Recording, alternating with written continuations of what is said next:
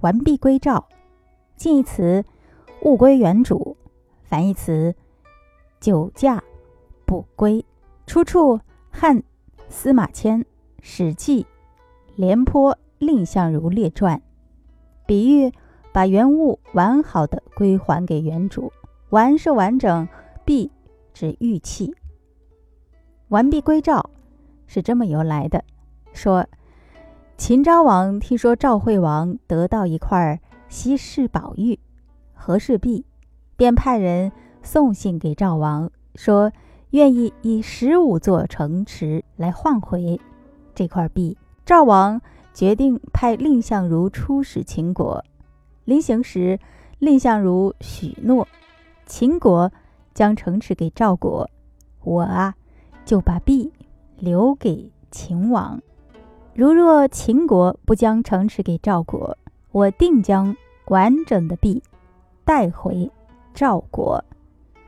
蔺相如到了秦国后，向秦王献上了和氏璧。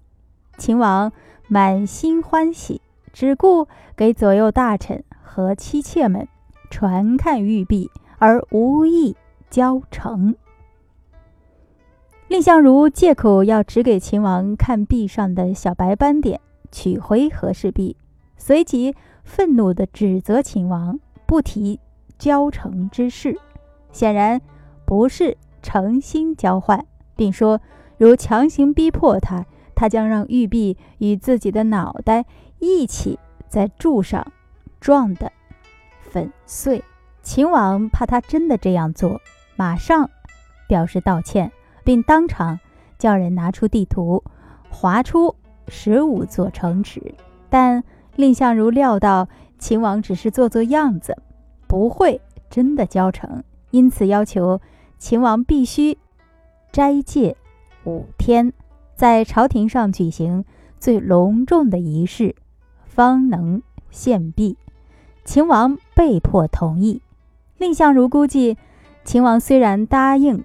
斋戒五天再受币，但肯定不肯给赵国十五座城池，因此他让一个随从换上普通百姓穿的粗布衣服，藏着和氏璧，从小路逃回了赵国，从而实现了自己完璧归赵的诺言。